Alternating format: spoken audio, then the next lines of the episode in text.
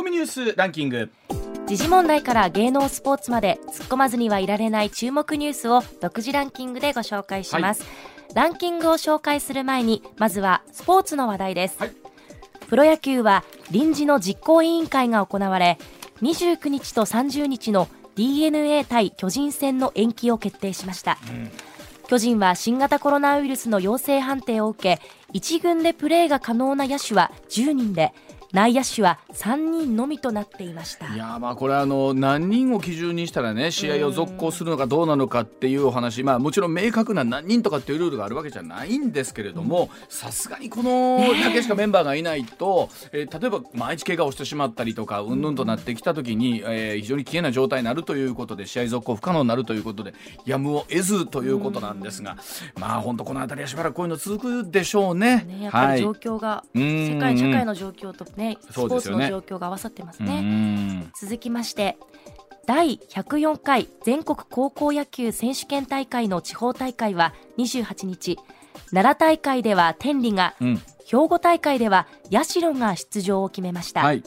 近畿では他にも京都は京都国際の出場が決まっていて今日滋賀と和歌山で決勝が行われます、はい、大阪大会は準決勝が行われます。まあ昨日あの天理高校があの出場を決めたんですけれども、はい、生駒高校相手にまあ先ほどニュースでもありましたけど、21対0というスコアになりまして、はい、これあの生駒高校の選手がですね、これもコロナの感染でベストメンバー組めずという状況で、ただあのこれ天理の選手もね、その状況の中で手を抜くのはもっと相手に失礼だということで全力でプレーをして、で普通なら9回試合が終わった後、甲子園出場を決めると、えー、ね、マウンドにみんなが集まってエンジン組んでこうね指を上げる立てるみたいなこともあるんですけれどもあのツーアウト取った時にね、選手がマウンドに集まってこのまま勝っても、えー、喜ばずにそのまま成立をしようねっていうことをね、えー、メンバーの間で言ったということで、まあ、天理の中村監督はまたこれは彼ら成長したというふうに涙流してらっしゃったということなんですけど生駒高校の悔しい思いもね、えー、一倍だと思いますし、えー、なんならこの監督は、えー、もし2学期3学期ねメンバーが揃うようだったら、はい、えー、もう一度ベストメンバーでお互いに試合をやりましょうよって話をしてるんですけれども、まあ、本当に皆さんのいろんな思い出が詰まった経験の中で、ね、まあ、まずはその大会が行えるってこと自体がねまず彼にとって一番幸せなことなんだろうなと思いますしすごい人生経験ですもんね、うん、共にナイスゲームだったと思います、うん、はい、はい、それではニュースランキングまずは第5位です。JR 東日本は28日利用者が極めて少ないローカル鉄道35路線66区間の収支を初めて公表しました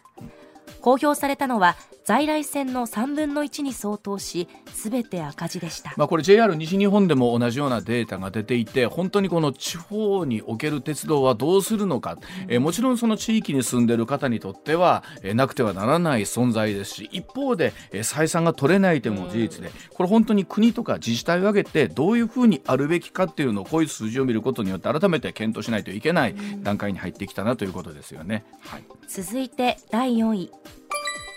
アメリカ商務省が28日発表した4月から6月期の実質国内総生産速報値は年率換算で前期比0.9%減となり利期連続でマイナスとなりました。金融引き締めの煽りで住宅投資が大きく落ち込んだほか設備投資なども振るいませんでした、まあ、これ実際アメリカはですね0.75%の金利をさらに上げるということが決まっていて本当にこう加熱したえー、物価をどう冷やしていくのか。一方でそうするとどうしてもこの辺の GDP の伸び率というのは下がってしまうということ減ってしまうというのもあります。これも永遠のテーマなんですけれどもね。本当に永遠のテーマなんですけれどもアメリカ経済がどういうふうになっていくのかっていうのは世界経済日本経済にも大きく影響してくるということでありますのでこの数字はまだ引き続き見守っていかなければならないと思います。はい、はい、続いて第3位東京オリンピック・パラリンピック組織委員会の高橋治之元理事が大会スポンサーの AOKI ホールディングス側から資金提供を受けたとされる事件で高橋元理事が東京地検特捜部の任意の事情聴取に応じ理事として特別扱いをしたことはないなどと供述していることが関係者への取材で判明しました。受託収賄容疑を否定する趣旨とみられています、まあ、一方でこれ青木会長にもですね、えー、この任意の事情聴取があるんで状況を聞くという話があったんですけれどもこの状況の中でもですね一方で、えー、高橋さんの力に期待をしたというようなあ言葉を出ているということなのでこの辺りは本当にどちらの整合性があるのかという話今後の捜査を見守っていくことになると思います。はい、続いて第2位はアメリカのバイデン大統領と中国の習近平国家主席が28日電話協議しました。両氏はおよそ2時間20分にわたり意見を交わしました。習氏は台湾問題について外部勢力の干渉に反対すると表明し台湾への関与を強めるアメリカを牽制しました。一方で両氏は対話の継続では一致しました、まあ、2時間にわたって電話で会談したということなんですけどアメリカはこの後中間選挙を11月に控えていて同じく秋には党大会は中国共産党もありますのでこれともにですねそれぞれ国内の中で自分たちの力を示していくためには非常に大きな電話会談なんだろうなということだったんですけども改めて自分たちの立ち位置をこう確認するという作業でしたよね。はい、続いて1位は WHO 世界保健機関によりますと日本の先週1週間の新型コロナ新規感染者はおよそ96万9000人で世界最多だったことが分かりました。WHO は各国の検査数が減少しているため実態より感染者数が少なく出ている可能性も指摘しています、まあ、海外の映像とか見てたらご承知の通りですね、特にそのマスクとかをして歩くってもともと文化的な側面でね、はい、そういったところあるんですけれども、その感染に対してもどうやら海外の方は一喜一憂する感じではなくって、その分でここのコメントにあるように検査数自体がどれぐらい正確なのか、一方も日本はですね非常に細かく数字出してますしとはいえ検査に行ってないという元気な方もこれいらっしゃるわけで実質数はどれぐらいかっていうのは分からないんですけども、まあえー、今の日本の検査の状況からするとこの数字になってくるっていうのも仕方がないだろうなというふうに思いますね。はい、ではコマーシャルの後は石田英さんの登場でございます。上泉雄一のエーナー MBS ラジオがお送りしています。さあ時刻6時まもなく27分になります。ここからは石田英二さんでございます。石田さんおはようございます、はい、おはようございます。どうですかねこの新型コロナの新規感染者の数がまあ、連日増えてるんですが、うん、一部でも8月の頭ぐらいに一つピークが来るのかな、みたいな、まあ、というふうに言われてますけども、あの次のあのケンタウロスケンタウロスをね。次のあの、はい、変異株、はい、こいつがまたねなんか移りやすいと、はい。ただまあ移りやすいさと重症度は反比例するんでそね、まあそういうもんですなそらそらそうやわな。あのウイルスも生き残っていかないといけないので。そのために移りやすくなりよるけども、宿主を殺したら意味がないんで、うん、毒性は弱まるわけですよね、はい、だからあの、まあ、確かに日本もですね数字が連日伸びてるんですけれども、うん、まあ、重症になってらっしゃる方、うん、これはまあ当然数が増えていくと、絶対値は増えていくんですよ、率にすると、まあ、あのそうあのたりがね石田さんどう出るかってことですよね。まあ、あとそやっぱりずっと言われてるのはその今の2類のシステムではやっぱり患者さんが増えたら医療崩壊するんで、これをもうぼちぼち考えなあかんのちゃうかって。本当にその段階来てると思う、ね、お医者さんとか知事会とかの辺から声が出てるんですよ、うん、一番じっと何もせえへんのは岸田さんなんですね。ねこの人は本当に選挙あったから何もせえへんな。散髪ばっかり言ってみたいけどさ。散髪まあ、散髪も暑いからね。散髪もいい、うん、いやだからもともとほら、えー、っとこのウイルスが武漢ウイルスが2019年のね、うん、出てきた時には、この想定ではではないなかったわけですからね。ではないではない。うん。まあすぐご僕ねあの東京都の医師会の人たちが言ってるのが最もやと思うんですけど、うん、5類に下げてしまうっていうのはちょっとリスクがあるんで、うん、ちょうど間ぐらいになんか新しく作ったらどうやと。だから5類相当の扱いにはするんだけど、うん、医療の保険的なものだったりとか。例えば、あの医療費はただ、ただこの病気に関してはただにするとか、保健所がですね何人今で発生しているという数字は、はい、あのずっと。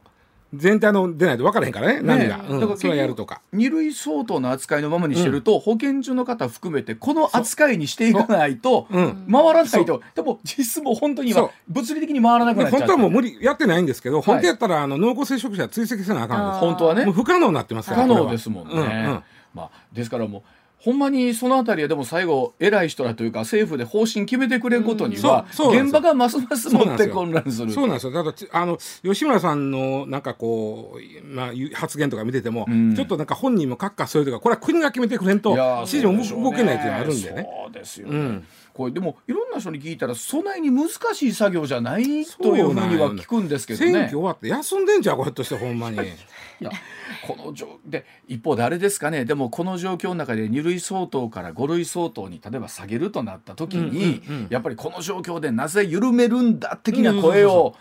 あのそこはだから、うん、何でもいいけど東京都医師会の人みたいにその間でなんか探られへんかと、っていうええとこ取りできへんかということ。その不安な要素皆さんの、うん、えー、金銭的なこととかは、うん、今まで通りで大丈夫ですよって言うてあげるだけでだいぶちゃうと思う経済止めへん言うてるわけでしょ、うん、経済止めへん言うてるけど、これはっきり言うて、もうめちゃくちゃ街から人減ってきたで。あの止まらざるを得ないんですよね、だって人も回れへんなってきてるし、ね、今ネットで注文しても物届かへんで。配る人が減ってしまってるから。あそうそう、うん、確かに、ねコンビニにも張り紙ありました、コロナ感染者が出てるのでちょっと回らないかもしれませんっていう、な何に？あのコンビニの入り口に。コンビニエンスストアの入り口も書いてあった。から、商品が届きにくいとか、はい、あと郵便局も何軒かも閉めてるとこもあってね。閉まってるとかそうなってんねんからとなってくると、あの健康で無症状な人はどういうふうにしていくのかみたいな感じですよね。はい、だそうでございます。ではあまずはこちらのお話からです。さあ今後世界の宇宙開発はどうなるんでしょうか。ロシアが国際宇宙ステーションから撤退を表明いたしました。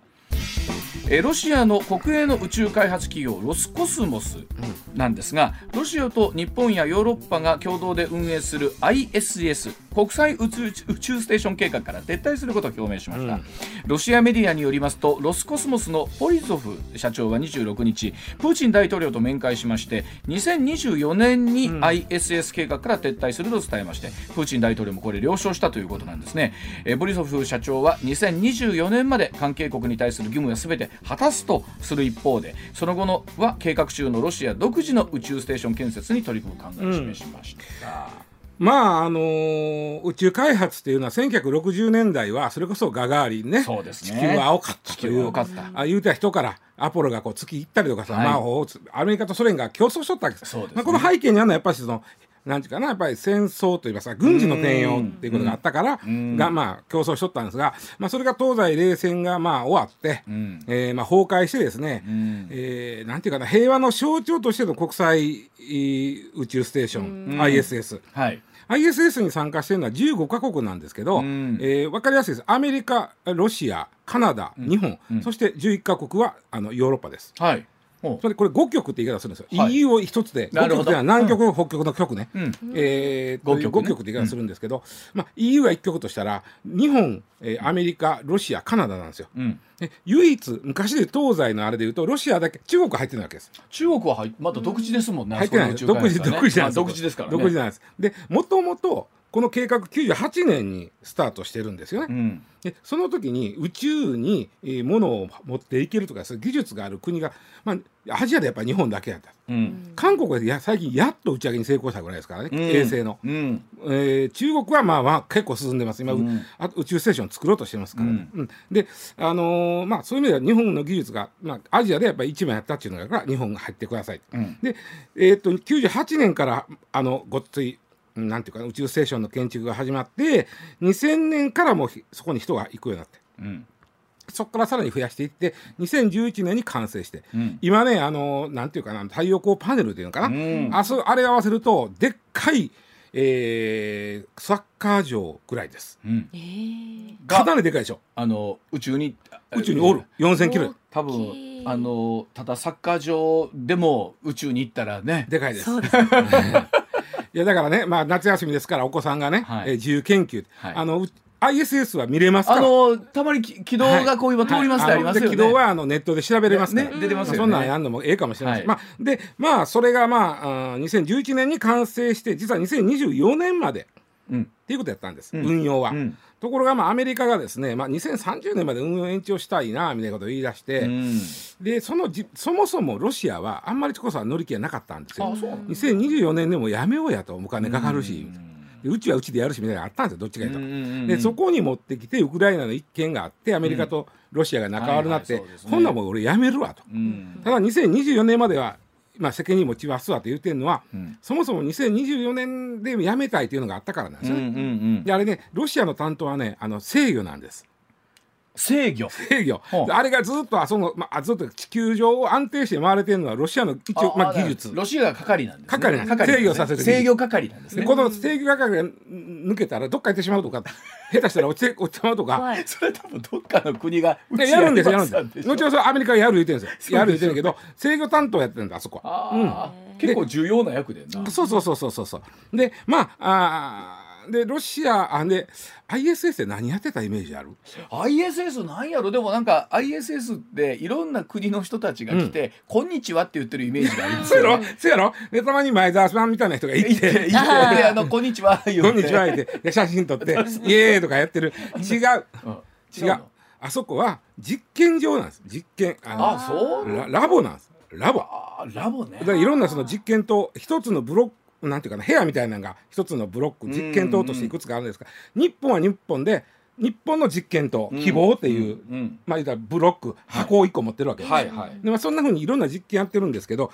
あのねやっぱり分かりやすいあ要は重力がほぼない、うん、ほぼ、ゼロじゃない昨今言うても上空4000キロなんであごめんなさい400キロなんで、地球にまだ引っ張られてる部分があるある、でちょっと飛んでいく力と地球に引っ張られてる力がえー、イコールなるからあのずっとああそこにおるわけです。はいはい、絶妙な絶妙な重力はゼロないです、はい、えー、どれぐらい重力があるか言ったら体重100キロの人があそこ行くと0.1グラムになります。あでもあそれでもゼロじゃないゼロじゃない。体重100キロの人は0.1グラムです。じゃあ石田さんほぼ0.1グラム。えー、0.1よりもだいぶ少ない。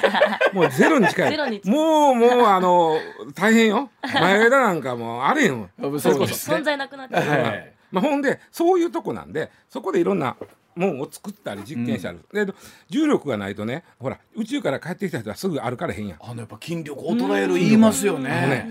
えー、寝たきりの人の2倍の速さで筋力が衰えてくれてうわ筋力ってだから知らん間にものすごい僕らは力使ってるんですよね筋力って。このこのように折るだけで筋力使ってるわけです、ね、もっと言うとね骨です骨の骨粗鬆症の人って骨がスカスカなっていくじゃないですか、はいはい、あれ重力がないと骨粗鬆症の人の10倍の速さで骨がスカスカなっていく、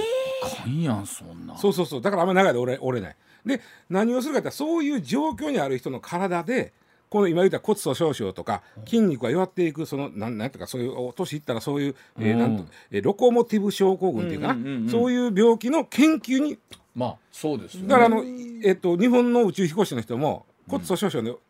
薬飲んでいくんですよ。飲むんですよ毎日。それがどれぐらい効くかいうじ毎日実験にもなってるわけ。人体実験。これそうそうそう。思うんですけどやっぱりさすがに無重力っていうのは、うん、あの人工的にやっぱり作りにくいもんなんです、ね、無理ですね。でもここでしか例えばねあとねあのタンパク質の結晶をきっちり作るとこれ難しいことからない、タンパク質の結晶をきっちり作ると、うん、新薬の開発になんかつながるんだって、でこれがにあの地球上で作るとやっぱり重たいもんは下へ行く、はいはいね、軽いもんは上へ行く。から、はいはい、結晶もようきっちりはできへん。なるほど。無重力の中で作ることによってきっちりきっちりあなるほど。熱対流でもなんか熱で混ぜるっていうことをやった時でも、あたあったかいもんほど地球上は上行くわけです、はあはあ、そうでで冷たいもんほど下行くんですよ、うん、であの無重力の世界ではあったかいもんも冷たいもんも同じ位置におるわけ。です混ざり方が違うんですねだから、まあ、難しいこと分からへんけどそういう性質を使っていろんなその化学薬品を使ったあの薬とか。それでなんかコロナの特効薬できへんかな。いやいやそういうことなんですよ。だからこうなんていうかなこううん、まあ、タンパク質の結晶がきれいになればなるほど、えー、新薬の開発につながるというんでそれこそコロナの薬かも分からへんけどねそれはね。だからそういうものを、うん、いわゆるラボって実験室で各国がそれぞれやっとると。倒れにくい稲作ったりこれ分かりやすいな、うんうんうん、でやってたんだけども、まあ、これで、まあえーまあ、東西冷戦崩壊、まあ、の証しやった ISS からロシアが抜けると。でアメリカはですねこれもうねもう各国ねもう次のこと考えて、うん、アメリカはほら今もっぺん月に人行かせてあ言うてますよね、アルテミス計画、うんうん、で月月とあと火星。火星は遠いで行ったことないけど。俺もないけど。なんか遠そうやな。遠そうですや、うん、火星は遠いと思う。遠と思う。でこれを今計画しててでどうもこの、えー、ISS の5局の中でロシアが抜ける、うん、でロシア抜けたらで今度は中国は今実はもう自分のとこで宇宙ステーション、うん、今年中に作る言うてんねん。もう出来かけというのはね先週24日やから、えー、日曜日、うん、日曜日にまたロケット打ち上げて、実験と一つ送ってるんですよ、うちに。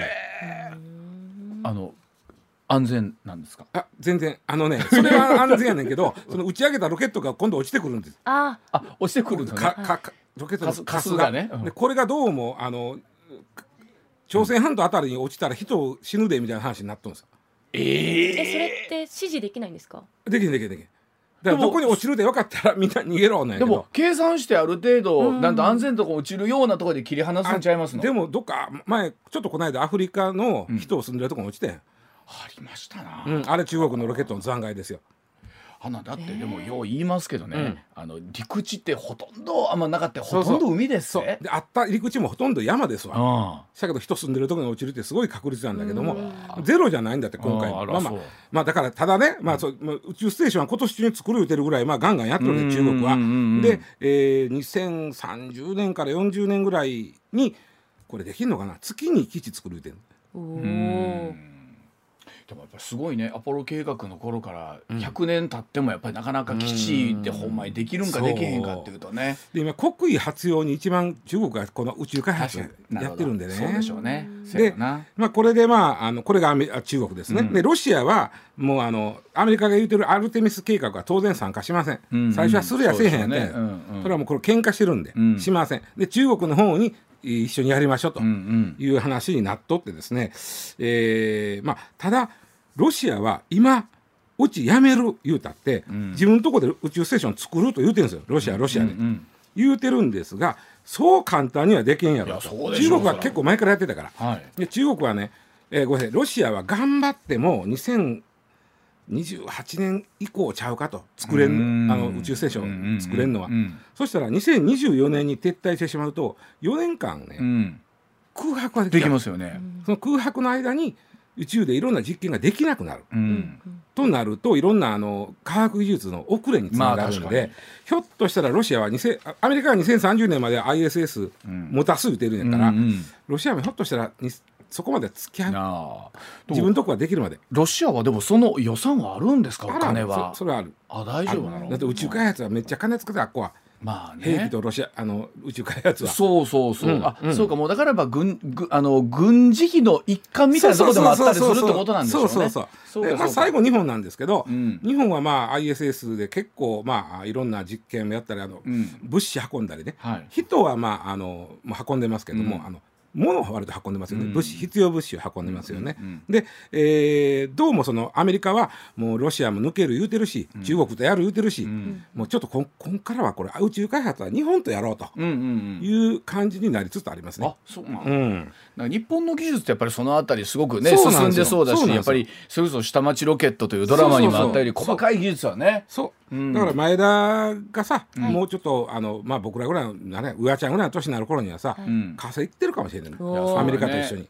まあそうやね。宇宙からのリポートとかっていうのはそうそうそう。可能性ゼロ本気にね、うん、えー、いわゆる一回こっきりじゃなくてあるかもしれませんよね。まあ、ということでね ISS っていうのは国際宇宙ステーションっていうのは東西冷戦が崩壊の崩壊した証としてさ、うん、そのシンボルとしてやってたけどこれいよいよウクライナのせいで終わって今度はロシアが撤退することになって。終わって、また東西で宇宙開発戦争が始まるという。なるほどな。縮図ですな。縮図やな。はい。では続いてでございます節電ポイント。参加数は全世帯の2%程度だそうでございます。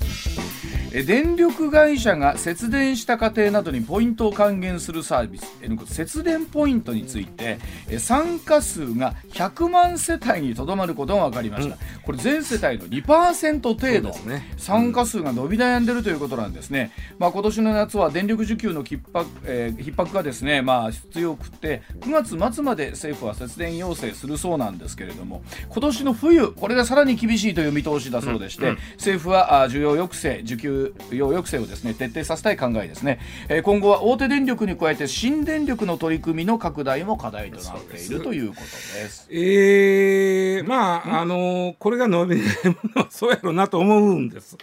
でいくつか僕理屈考えてみたんですけど、うん、それはそうやろうなと思うんですけど、うん、まずこのその前に100万世帯、まあ、100万超100万円を超えるくらいの世帯が参加、うん、っていうのは、えー、今言ったように実は1.7%ぐらいですね。ね日本ってね、うん、えー、もうすでに人口減り出してるでしょ。そう確かに。減り出してるけど世帯はまだ増えていってるんですよ、うん、一人暮らしの人もそう一人暮らしが増えていってる、うん、あともし一番多いのは一人暮らしです、世の中で。その次が夫婦だけの世帯です、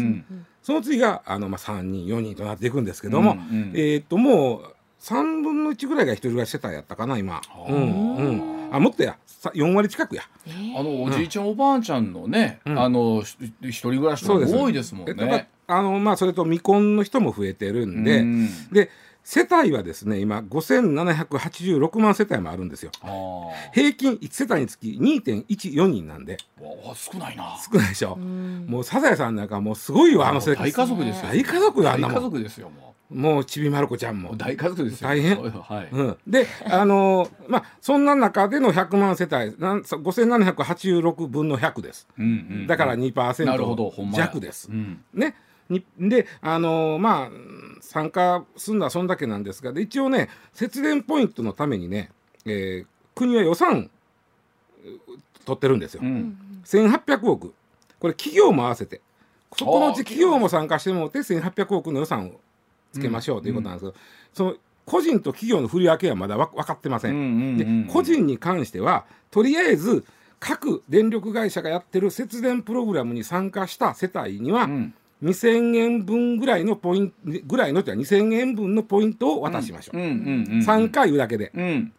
でこれが夏の予算でやりましょうと、うん、で秋以降、うん、どんだけ節電したかによって各電力会社がポイントをつけます、はい、それに上乗せする形でおそらくポイントをつけてる、うんうんうん、これの予算は別ですまだ。あ別にあるんだ、うん、今だからみんなに2000円ずつ配るポイントの予算だけです、各家庭には、うんうん、で2000円かける100万世帯ということは20億円なんですね、うん、あそんそんなもんでか。そうそう。で予算1800億あるんでめっちゃ余った確かに。えこれえ今ごめんなさい。僕分かってないですけど ややりましょうみたいな話ってあります？なんか。あのねこれがねまずねこの節電ポイントの参加がする世帯が少ない理由に、うん、これ別に電力会社さんの責任でも何でもないんだけども電力会社がやってる節電ポイントはすでにややってるわけです、はいはい、各社、うん、でそれに乗っかる形です。新たに政府が制度を作るんじゃなくて、うん、その節電ポイント制度に乗っかる形で例えばこんだけ節電した家庭にはもともと100ポイント渡すはずやったと、うん、電力会社が。うん、が政府がもちろん足してじゃあ500ポイント渡せるようにしましょう、はいはいはい、そういうイメージを持ってるんですよ。はい、ということは各電力会社がすでにやってる、うん、えー、節電、えー、なんていうかなプログラム、うん、節電キャンペーン、うん、それに参加せなあかんわけです。はいはい、で今その参加するだけで2000円分あげましょう、はいはい、でこれがねあの別にあのもともとこんなこと考えてへんから電力会社のせいでもなんでもないんだけど、はいはい、電力会社がやってるのはまあまあね複雑。あそうでか。っていうかそのその気のある人が積極的に参加するイメージ。ふわっと誰でもやりますさではないわけ。あそうあ創生がわからないんですね、うんうん、なるほど。ざっくりとね例えば関電さんの,、はいはい、やこれ関電さんだけじゃなく東電もほぼどの電力会社も同じやり方です、うん、例えば関電でいうと、うん、まず、えー、まずね、うん、電気の使用量とか電気代をウェブネットで確認できるサービスにまず入らななる。ほど。なるほど。でないとだって意味ない。だって分からへん、うん。うん、で。すよね、この入るのは別にただです、登録するだけです、このこういうかサービスにウェブで加入するということでこの第一段階でまずつまずく人がいっぱいいます、確かにね。確かにね。わかるやろ？わかる。でこれはやっぱりそういうねちょっとまたネットでねあうちの電気代はこんなんなんかと、うん、去年に比べてこんだけ安なったなとか、はい、こんだけ節電できたなとかいうのを楽しんで節電できる人が参加するためのもんなんですよ、うん、そもそもが、うん、それに政府が乗っかってきたんで、そこに入った人だけ2000ポイントねなのよ。はあ。ほんならあれで確かにこう今見たんですけど、こう気軽にできる感じというかね、うん。ああののこちらでどうぞみたいな感じじゃないですもんね。関電さんというか電力会社としては楽しみながら節電しましょうよっていうイメージなんですよ。そうですよね。でそこに政府が乗っかってきてんで、うん。予算がっつりついてきたんでどうすんねんって話なんですよ。なるほど。でねじゃあこれ入りました入ったら今度ね電力会社からね、当たり前ですけど、うん。24時間節電してもあんまり意味ないわけでうん。電気っていうのは困ってる時に節電してほしいわけです、はいはいはい。夜中に別に節電貯められへんからうん。備えに。うん。そうすると電力会社からメールが来るんですよ。うん。メールが、何月何日の何時から何時の間に節電協力してくださいおう確かに。おうおう。ねう。ん逼迫しそうなんで、はい。でそこで協力して初めてポイントになるわけなかなかタブな仕組みやな。せやろ？せやろ？うん。ほんででそのまた、まあ特まあ、算定法があるでしょう。この世帯は普段これぐらい使ってる。でもこっちがお願いした時間帯今回はこんだけだったと。うん。でそれに対して節電ポイントをあのつけますよっていうシステムなんであの中で熱い目してね節電しようかじゃなくて、ちょっと楽しみながら節電しようというイメージぐらいなんですよもともとが。ようやく理屈が分かった。確かにね、ものすごい熱いタイミングでほポイントのためにわしはちょっと我慢すんで言われて、体壊したら元も子もないわけじゃないですか。そんなこと考えてへん。そんなことを電力会社さんもやるわけなくって。例えばもうその時間どうしてもねうん。節電してほしいからみ部屋にねうん。3つクーラー入れんやったらうん。1つのリビングだけでみんなその時間だけ過ごしてもらえませんか？ってことですよね。例えば。そういうことやわね。ほんではそれが節電につながったら、えーポイントでまた電気代に払えるポイントを渡しますっていうことやね。あのねだから多分ね打ち出しとして最初ね政府なりがそれこそ節電ポイントってドーンと言うた時に、うんうん。まあこれこれが政府が悪いのか分かんないけどさ、うんうん石田さん言うようになんか誰しも気軽に参加できて、その割にはしょぼいなみたいな方しかなかったじゃないですか。うんでも理屈で言うたらさそやわそそんな。なにだからがっつりポイントだ楽しみながらちょっとこっちも協力してもらって皆さんもちょっと電気で数十円、まあ、せいぜい数百円浮きますよっていう世界なんですよ。だからもともとおっしゃるようにやってる人はやってはったうんものに対してさらに上乗せします見えた。そうでしょ？なるほどで見えた。それはだからねもうそんなそこまでちょっと無理っていう人がおるのとん。もともと節電してた人はそうもう無理やしみたいな。あとね、うん。僕むっちゃくちゃ大きいと思うのは、うんもうみんなポイント疲れしてんだと思う。あると思う。もうポイントポイント。あのこの2年ぐらいめっちゃポイントって言うてそうやろ？そうやろ？いろんなアプリにポイントがあっポインてそうでしょ？トポイント言うでわスーパーの人も気ぃつこってね、うん。あのなんとかポイントお持ちですかって言って、はいや持ってるけどもうえええわある。うん。であの言う言うたんびになんちゃらポイントあ結構です。向こうの人も失礼しましたってもう。そのなんか気気使う。でそこであのちゃんと出してこう1円2円でも塵が積もればなんとやらでもちろんです。言う人ほどこういうのはちゃんと参加しようと思いはるわけ。でそれくらいやったのに、がっつり政府が乗ってきてやね、そんなにややこしいだからそもそも参加する人がそのそんなかん簡単にできるんだよ。いやでもねあの見たら、いやちょっと今それで僕らはまだそれなりにパソコンも使えるやん、うん。からいややろうかなと今見て、うん。関電さんのホームページ見て思ったんですけど、うん。確かに、うん。その手間を考えた時にええわ言うも人がおんのもわかる。ゼロから参加するってちょっとちゃうやろ。普段こうポイ活動ねポイント活動うん。をしてる人はおここでもやろううんあとるある。なってそんなにそう思う人はそんな手間でもないのよ。そうそうそう。で別にあの。メールでこの時間帯節電協力してくれませんけど無理やったら無理でええわけやからうんそうそでちょっと工夫してここを節電できるからやろうっていう人が参加するやつやからまあ100万世帯でええとこあるなと僕う。も思うええとこやな。いやもうでも今日のあれはねポイント疲れはしとるなし。てます絶対疲れてるやろみんな疲れてる。うんかといってなくなったら困るんですよ。困んねんねうんうん欲しいんですよ。だから、まあ、全部が全部ビシッとやるっていうのもそんなしんどいなとか思うよすごいなポイント。ポイント使い あかんポイントって言いたいだけになってる。はいえーではおお知らせなどもう少しお話し続けます。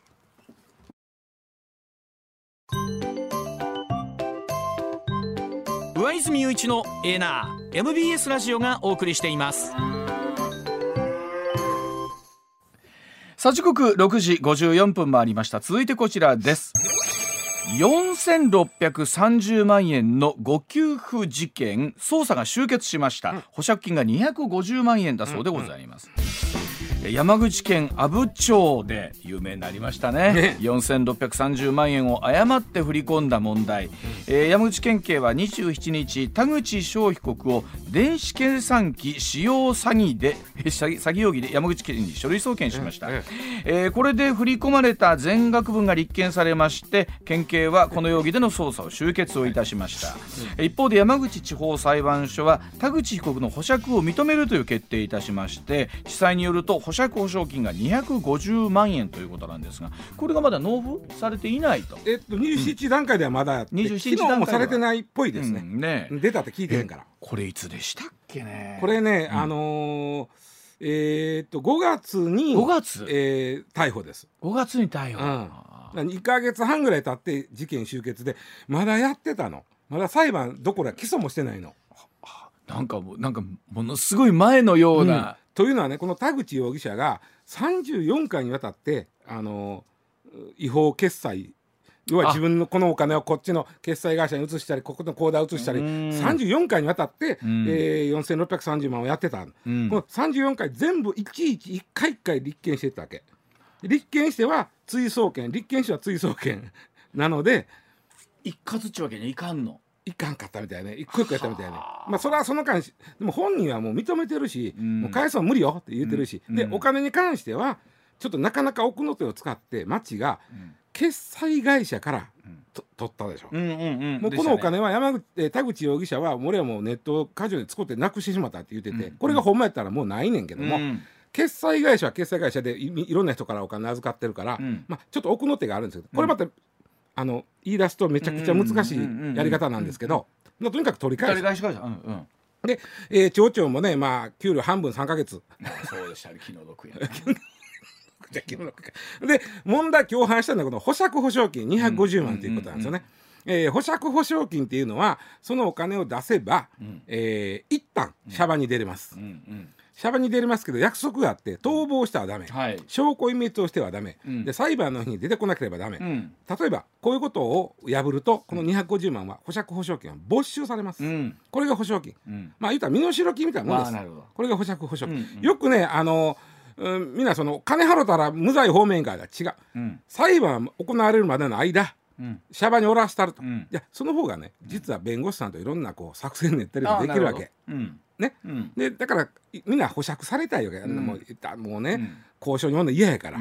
で保釈保証金250万だけども彼は250万はないかもしれん。だからその金額がその人の収入とかに合わせてってことなんでしょ？なんだけども、あのやっぱりそのやったことの大きさでも変わってくるねなるほど。で僕この250通字を見た時に、えー、実は詐欺罪ってね250ってちょっとまあまあ大きいかなと。あのオレオレ詐欺ですんごいいっぱい、えー、お年寄りからものすごい金額を詐欺したとか、うん、やったら300万ぐらいくんねんけど。200普通150ぐらい普通っておかしいけど。いや、はいはい、まあ相場みたいなのあるんですね、うん、250って重いんで、うん、それ1回しかやってへんでしょ彼は、うん、でしかも元はといえばうっかりした町の間違いからでしょ、誤送金ですもんね、うん、それさえなかったら彼は犯罪者にならなかったわけなるほど、うん、それで250は結構僕大きいなと、うん、思うんで変な話これ判決結構重たい刑が出るかも実刑出ちゃうかも。僕ちょっとしたらね執行猶予つくかもしれんと思ってたんですけど。その保釈保証金の金額から逆に類推できることは、うん、実刑になるんかみたいな僕ちょっと思ってしまったんですよね。うん。うん、で250という保釈保証金なんですけどえー、田口被告、まあ、まだ容疑者か田口容疑者にはお金がないと思われます、うん、えー、肉親が払うんかと言ってもそこは例えば彼は生活保護を受けてるわけですね。えとかそういう意味では肉親ともあんまりつながってへん可能性がありますね。払わないかもしれません。うん、そうするとね、えー、支払い能力がない場合はね、うん、えー、保釈金の保証、えー、支援協会というのがあるんです。へえ。支援貸してくれる。へえ。貸してくれる。えー、ただあのそこに誰でもお願いできます、うん、家族でもできますし例えばぼ僕が入って金ないねんやったらうわちゃんが、ちょっとあの支援協会に言うてあの建て替えてもらう前に僕申請しますよって。あそんなんもできんね言える。ただし俺が飛んだら、うん、あ逃げたら、うん、うわちゃんが払わなかったいややわ。そのお金。そんな嫌やわ。まあまあ。とかという信頼関係がどれぐらいあるかということも含めて、ね、そうそうそう。だからそういう信頼関係を持てる人がいないのかな。もし払ってないんであれば、うん、友達とかもそういう人がいないの。たださこの事件の経緯見てると、うん。信用性のいやそらいやちょっとかと嫌やわ。あるでこれ。まあまあ確かにそりゃそうなりますようん。ね,、ねまあだからうーん。うんなるほど。じゃあそのあたりのお話は7時の時報の後もう少し続けてまいりたいと思います、一旦7時のお知らせです。となってくるとですよ、うん。これまあ仮に今、えー保釈保証金を納めてない、うん。その協会からも、まあ、仮にまあ教会に申請して建て替えてもらうに申請してくれる人がいないかもしれない、うん。これちなみに石田さんそれは申請しますやんか、うん。それを保証してくれるっていう人がいたら、うん。基本的にもう降りると見ております。あ、まあ、そうなんだ250やったらおりますねあのもっとごっつい金額やったらちょっと待ったみたいな話。たまには億単位みたいなのもああそれは無理やと思うで。で確かうん数百500万ぐらいだと思うんだけど。なるほど。いわゆる250やったら問題ない一般的な金額だったら降りるだ、降りる。んで貸し建て替えてくれる。降りるっていうか建て替えてくれる。る教会が。で建て替える、ん。で何もしなかったらそのまま返しゃいいわけですよね。そうそう。そのままあの裁判所さ終わったら、ん。あの裁判所が返してくれますからそのお金を。あまあひょっとしたらちょっと利子がつくかも。なうんうん。えーそれを返しゃいいんです、うんうん。でところが本人が逃げたり、裁判出てけへんだりすると怖いわ。その保証協会に建て替えてってお願いした人がうん。払わなあかんです、おお。これはなかなかおしそれで考えるとリスキーですよね、そう。それで彼のこのねこの事件の経過を見ると見ると。信用できるかこいつみたいな ちょっとあるわけ。ありますねこれは。あともう一つ最後の手段。何？弁護士が建て替えるのが。ああこれはねあの弁護士さんのあの組合に全国弁護士協同組合連合会というところがやっぱり建て替えてくれるんです。うんうんこれどっちかというとあの弁護士さんが身元引き受け人になってあの一冊か書くだけでいいんです、うんうんうんうん。あのお金入れる必要ないです。あそうなんですか？一冊書くだけでもいいんです。ほほんだら、えーまあ、お金あのうーん保証金を、まあ、これもまあ建て替えか。建て替え。えてくれんねんけど。でもこれぼそれこそ容疑者は田口容疑者容疑者ですよね、まだ、うん。弁護士費用とかも含めて。そうです。まあもちろんこれ国選に国選なんでなるんでしょうけど。けどだから国選弁護士さんなんです。おそらくお金ない言うてるんで、うん。国選弁護士さんが田口被告がまた飛んだ時に、うんあの弁護士組合連合連合弁護士組合連合会やと、うん。弁護士さんがおそらく身元引き受け人になって、はいはいはい。建て替えてもらうんですけど、うんうんうん飛んだ時は弁護士さんが払わなあかんのです、うんかつてねうん。虚栄中さんという人がいたあんですあはいはい。あの人億単位の保証金うん。弁護士さんに建て替えてもらって飛んだんですよ。あらまあ。で弁護士さんが飛んだんです。ええー。悲惨。億単位払わなあかんかったんですよ。弁護士さんが。億の保釈金。を一旦はその前からあの建て替えてもらってるけどそれを払わなあかんかった。大変な職業。すごい。まあだもちろん建て替えなくてもいいわけでしょ？弁護士さんは。あ建て替えあのあの保証建て替えじゃあそうそうそう。あのつまりもう誰もあかんわと、うん。で君誰も信用ないなって。言うたら。で俺も別にそこまで義理ないし。そうですよ入っときね。言うて、でも弁護はせなあかんという時の整合性が難しいですよね。一つだけね僕が弁護士やったら思うんですけど前もちょっと言ったね、あの未決交流日数っていうのが出てくるんであはいのはい。交渉に入ってる間って最終的に刑務所入らなあかんなった時に引いてもらえる可能性がありますね。で交渉のがいろいろねお菓子も買えるし、うん。ええでと、うんほんであの入っときと、うん。うん。で実験の時に引いてもらえるのにちょっと頑張るから俺あよ。うん。もう出ること諦めてって言うかもしれんな僕やったら。まあでもそうやって思うとまあ多くの人がね、うその保釈金とかうんぬんとの無縁な世界には生きてはるんでしょうけれども、可能性とすると、うん。なんやで回り回って、うん。その保釈保証金のうん。協会、協会なんだっけ、えっと、保証協会。保証協会のええ、支援協会か。支援協会のところに、うんまずこれ身内が建て替え建て替え言うて建て替えてもらう、うん。でそっちが弁護士さんが言うて建て替えてもらう。2つあるんですよ、うん。両方とも建て替えてもらわれへんだらあもう入ってこないしゃあね。入ってるね。でもう一つさ一つはい。これもし田口容容疑者被告がうんうん。実刑になったとしますやん。で出てくるとするやんか,、だからこれ強烈に税金かかってくる。えどういうことですか、要はつまりね税金っていうあの一旦入ったお金っていうのは違法な金であろうなんであろうと、うん。一旦入った金は全部あの所得って見なされんねん。そうですか、うん。あほんなら4700彼使っちゃったんだよ4630万、はい。それはでも一旦入った金君使うたよなと。4600さんに返して税金かかるの。そうそれがそのまあ何になるか分からへんけども一時所得なのか一時所雑所得なんか分からへんけどかかるんですよ。それものすごい税率高おそらくいですよ1000万超えます。うわでこれは自己破産できません。え税金ですから一生払い続けます。どこまでも追いかけてきますね。すごい。あのごかせそこまで考えたか。ね。という話ですね。ね。あそうですか。それは知らなかった。この話はちょっと、まあ、またその今後の楽しみっていう楽しみい。やいやいやでもそういうことがあるんですね。どんな形であっても一回収入が立ったら。そうです。これ所得税法にはそう書いてある。違法とか適法関係関係なく。関係ない。あそう、はい知らんことばっかりやわ世の中。だからこれが最後まで彼にはついて回ってしかも税金なんで自己破産できませんということです。はあなるほど。だそうでございます。はい。あのほんまにそうやって思うとくれぐれもみたいなところもありますよね。ほんまそうやって考えた時に、ね、そこまで含めた上で、うん、やな、うん、はい。